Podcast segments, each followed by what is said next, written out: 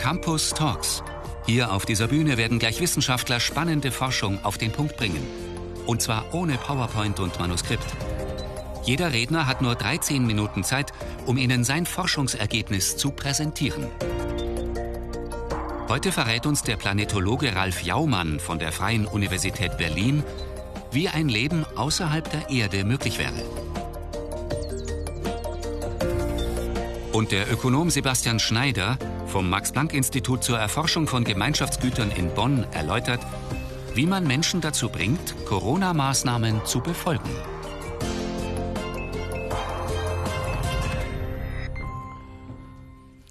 Guten Abend und herzlich willkommen zu den Campus Talks, Forschung auf den Punkt gebracht. Heute aus dem Roten Salon der Volksbühne in Berlin. Und weil wir während der Corona-Kontaktbeschränkungen aufgezeichnet haben, ist es wieder eine Sendung ohne Saalpublikum. Schön aber, dass Sie an den Bildschirmen dabei sind. Heute werden Ihnen wieder zwei Forscher ihr Wissen präsentieren und das in freier Rede. Dabei geht es heute vor allen Dingen um zwei Fragen. Die eine, was ist nötig für Leben auf fremden Planeten? Die zweite, was brauchen wir für das Überleben auf unserem eigenen Planeten? Besser gesagt, welche Anreize brauchen Menschen, um in einer weltweiten Pandemie zu überleben? Die Antworten auf beide Fragen gibt es gleich hier auf dieser Bühne. Kommen wir zunächst zur Frage, was sind die Voraussetzungen für Leben auf fremden Planeten? Und Sie werden gleich merken, die Planetologie, die fragt längst nicht mehr nach dem Ob, also ob überhaupt Leben auf fremden Planeten möglich ist. Denn davon ist man längst überzeugt. Wäre auch komisch bei quasi unendlich vielen Sternen und Planeten in der Galaxis, wenn unsere Erde der einzige bewohnte Planet wäre. Aber natürlich sind auch die Bedingungen für Leben auf fremden Planeten sehr, sehr komplex, genauso komplex wie bei uns auf der Erde. Der Planetengeologe Dr. Ralf Jaumann von der Freien Universität Berlin erforscht genau das. Und wer seinen Vortrag gleich hört, der wird noch mehr Respekt bekommen vor dem Wunderleben auf unserem blauen Planeten. Bitte schön. Liebe Zuschauer, Zuschauerinnen, ich freue mich sehr, dass ich heute hier sein kann und ein kleines bisschen über Leben außerhalb der Erde spekulieren. Die Erde, sie ist außergewöhnlich, sie ist wunderbar und sie ist bewohnbar. Sicher, wir haben Naturkatastrophen, wir haben Klimaveränderungen, aber verglichen mit dem Rest in unserem Sonnensystem ist die Erde ein vielfach geschützter Ort. Es gibt einen einzigen Grund und einen sehr wichtigen Grund für dieses Funktionieren auf der Erde und für das Funktionieren des Lebens auf der Erde. Und das ist ein kleines Molekül, heißt H2O. Wir kennen es als Wasser, aber H2O kommt auf der Erde in allen Formen vor, fest, flüssig und gasförmig. Und dieses Molekül besteht aus einem Sauerstoff und zwei Wasserstoffen. Und die sind nicht gleich groß. Das heißt also, der Sauerstoff ist mächtiger und die Wasserstoffe sind schwächer.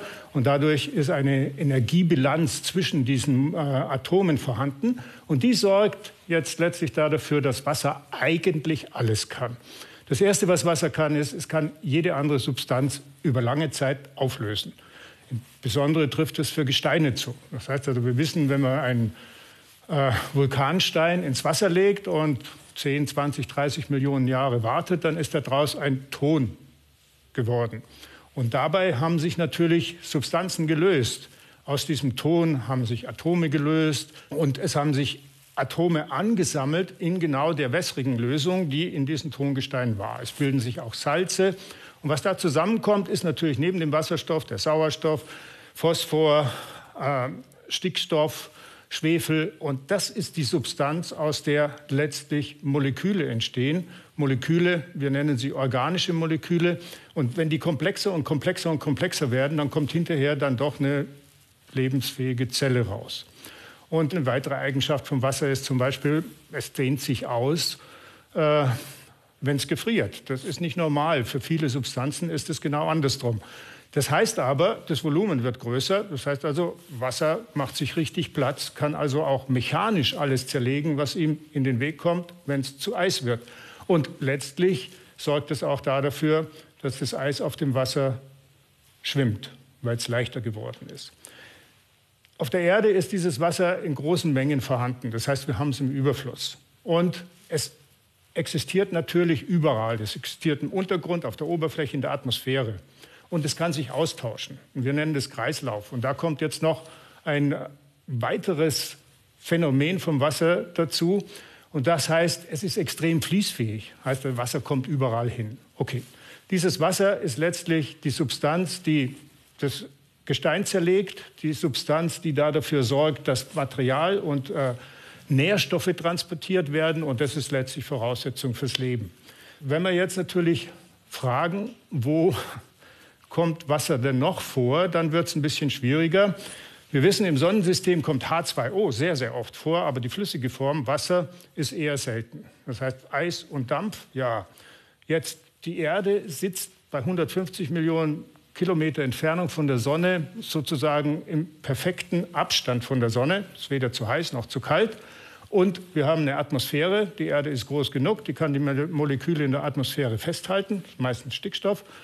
Insofern ist natürlich die Bedingung auf der Erde genau die, die man braucht. Was ich vorher schon sagte, Wasser ist fest, flüssig, gasförmig vorhanden und bildet einen Kreislauf, wir nennen es hydrologischen Kreislauf. Wenn ich also jetzt nach Leben suche außerhalb der Erde, dann suche ich eigentlich erstmal das Wasser, bevor ich was alle, alle anderen Fragen stelle. Und dieses Wasser hat damit zu tun,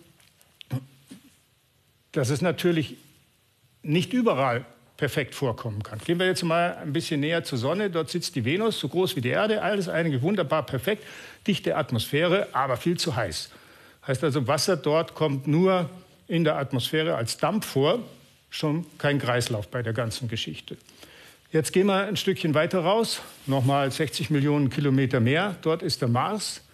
Der Mars ist noch in dieser Überlebenszone, in der die Erde auch drin steckt, aber schon ziemlich stark am Rand. Aber der Mars hat jede Menge Schwierigkeiten, perfekt zu werden. Und das Erste, was man da erklären muss, ist, dass die Erde wegen dem Wasser auch noch einen ganz, ganz großen Vorteil hat. Das Wasser auf der Erde löst das Gestein.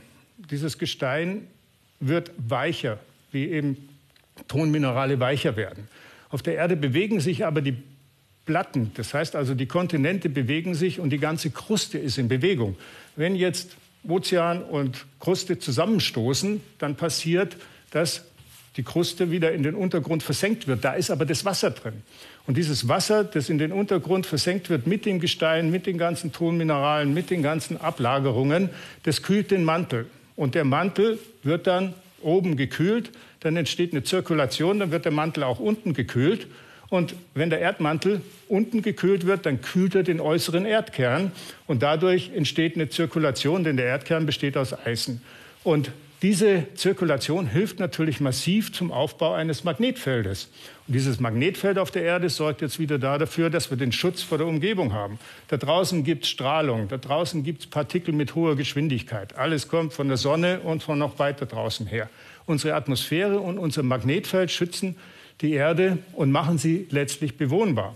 Wenn wir jetzt wieder zum Mars gehen, dann sehen wir, die Probleme vom Mars sind riesengroß. Er ist viel kleiner als die Erde, nur halb so groß. Seine Masse sind nur 10 Prozent der Masse der Erde.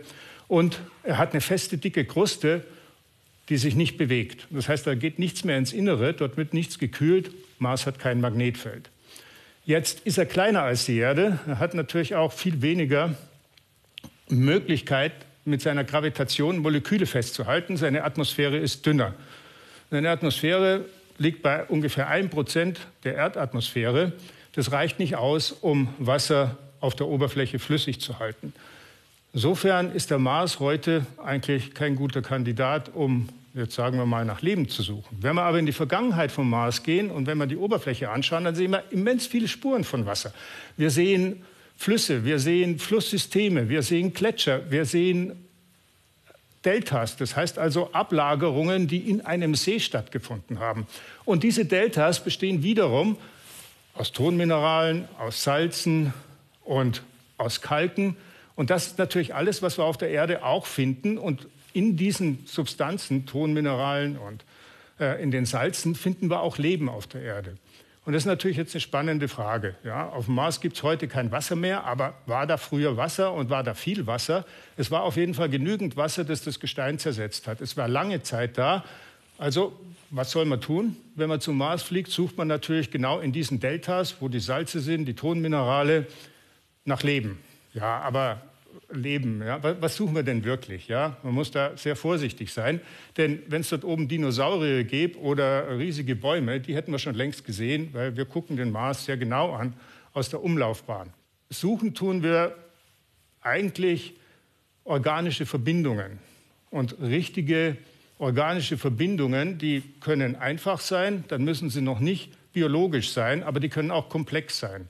Und das, was wir suchen, sind letztlich diese komplexen organischen Verbindungen, wie zum Beispiel Aminosäuren. Aminosäuren sind eine Vorstufe von Protonen und Protonen sitzen in unserer Zelle. Das heißt, wenn man das findet, dann weiß man, dass Leben außerhalb der Erde entstanden ist. Das ist natürlich alles sehr fitzelklein, deswegen findet man es auch nicht, wenn man aus der Umlaufbahn auf den Mars schaut. Man muss schon landen und man muss schon diese Proben nehmen. Zurzeit befindet sich ein amerikanischer Rover auf der Oberfläche.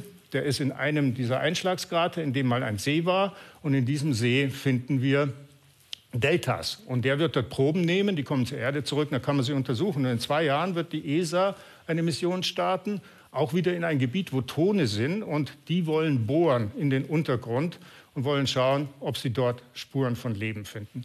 Sicherlich, Aminosäuren wären schon gut. Besser wäre natürlich, wenn man sowas findet wie Zellen aktive Zellen beziehungsweise ja, sowas wie Moose, Flechten und das wird sicherlich das sein, was da draußen, wenn es da ist, auch gefunden werden kann.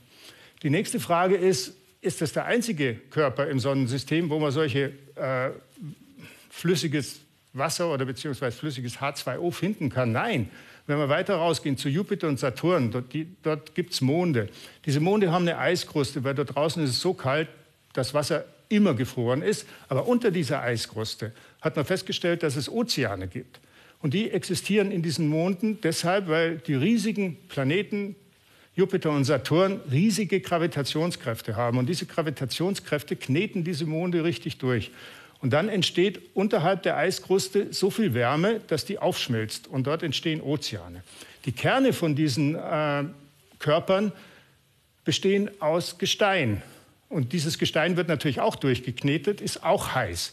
Und was jetzt passiert ist, dass wir das Wasser wieder mit dem Gestein in diesen Monden, in diesen Eismonden zusammenbringen. Und dabei passiert natürlich der gleiche Prozess. Wir lösen das Gestein auf, wir reichern Nährstoffe an und das Ganze ist auch noch heiß. Und jetzt gibt es auf der Erde Gegenden in den tiefen Ozeanen, wo es genau solche Prozesse auch gibt. Wir nennen das hydrothermale Lösungen. Das heißt also, aus dem Gestein kommen heiße Lösungen mit vielen Nährstoffen in das kalte Umgebungswasser und dort nimmt man an, dass wahrscheinlich auf der Erde auch das Leben entstanden ist. Denn dort sind so nährstoffreiche Lösungen vorhanden, dass sich Organismen bilden können. Und jetzt ist es bei den Eismonden ähnlich. Ja, dort haben wir genau den gleichen Zustand. Wir haben also wahrscheinlich hydrothermale Lösungen in dem Untergrund. Und das ist natürlich schon mal eine Voraussetzung, dass Leben entstehen könnte. Um da dran zu kommen, müsste man natürlich jetzt erstmal durch die Eiskruste durch. Aber da kommt uns die Natur auch wieder zur Hilfe. Manchmal kommt Material durch diese Eiskrusten nach oben. Wir nennen das Kryovulkanismus, also Eis- und Wasservulkanismus. Und wir haben einen Mond im Saturnsystem, Enceladus, und dieser Mond hat an seinem Südpol gewaltige Risse in dieser Eiskruste und aus diesen Rissen schießen riesige Fontänen von Wasserdampfwolken raus, geysirartig und die fliegen wirklich bis in den Weltraum 500 Kilometer und da ist es gelungen, mit einem Raumschiff durchzufliegen und mal zu gucken, was da drin steckt.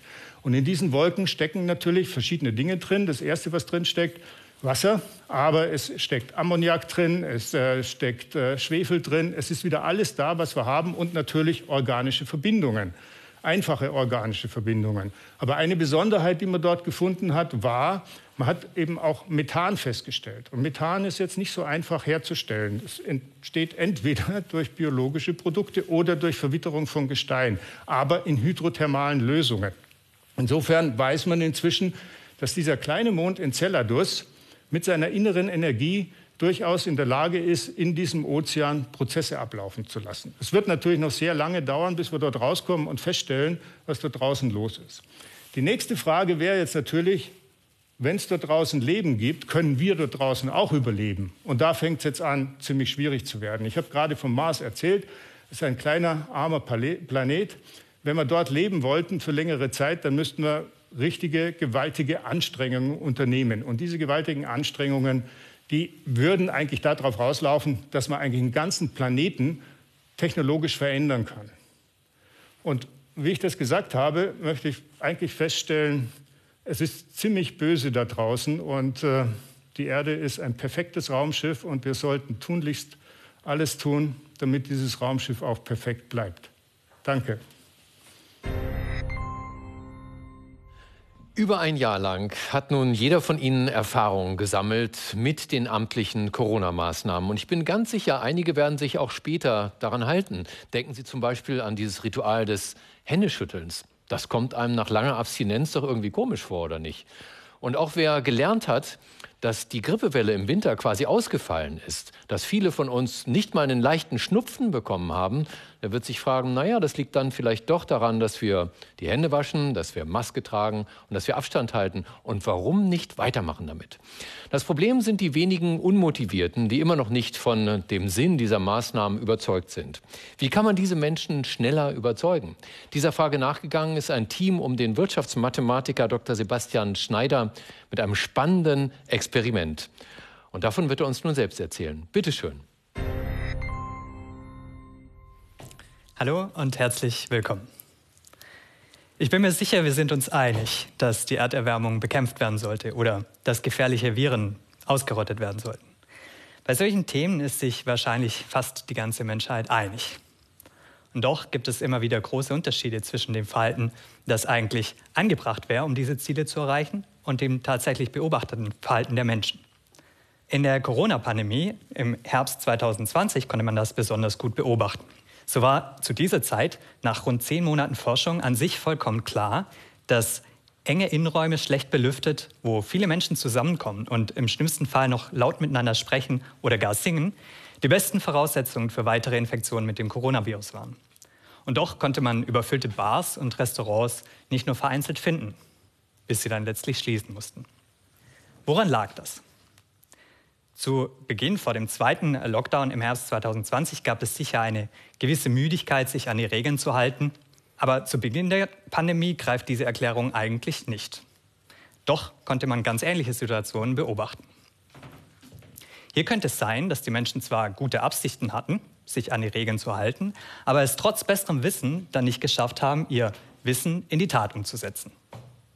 Hier müsste man überlegen, wie kann man ihnen also helfen, damit sie es schaffen, ihr Wissen in Handeln zu übertragen. Es könnte aber auch viel einfacher sein. Es könnte sein, die Menschen wussten einfach nicht Bescheid und es mangelte ihnen an Informationen. Von dieser Frage oder von dieser Überlegung ausgehend kann man dann fragen, reicht schon gute Kommunikation, um Menschen dazu zu bringen, zum Beispiel Corona-Maßnahmen einzuhalten? Also einfache, aufs Wesentliche zusammengefasste Informationen im direkten Gespräch kommuniziert und ähm, Erinnerungen? Oder bedarf es weiterer Anreize, um die Menschen dazu zu bringen, ihr Wissen in die Tat umzusetzen? Zum Beispiel finanzielle Anreize. Wir sind dieser Frage in einer wissenschaftlichen Studie zusammen mit meinem Kollegen Shamal Chaudhary, Hanna Schildberg-Görisch und Matthias Sutter nachgegangen. Dabei standen wir zunächst vor der Frage, wo schaut man sich das am besten an? Hier in der westlichen Welt gibt es ja unzählige Informationskanäle und Quellen und viele wussten auch schon Bescheid. Nicht alle und auch nicht ausreichend. Das haben viele Befragungen immer wieder gezeigt.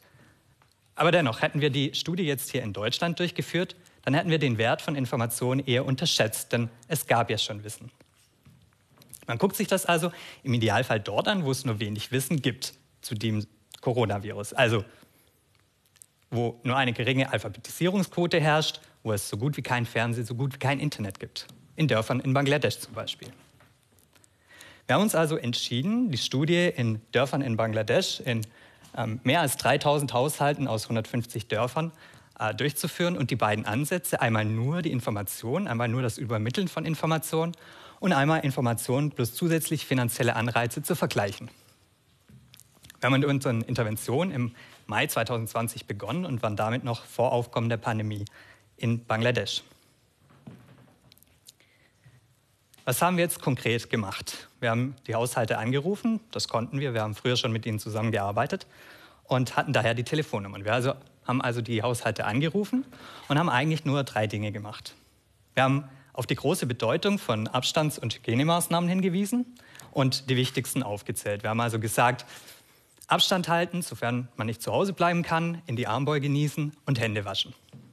Wir haben außerdem die drei häufigsten Symptome einer Infektion mit dem Coronavirus äh, aufgezählt und wir haben die drei wichtigsten Maßnahmen genannt, die zu ergreifen sind, falls der Angerufene selbst oder jemand im Umfeld ähm, diese Symptome zeigt.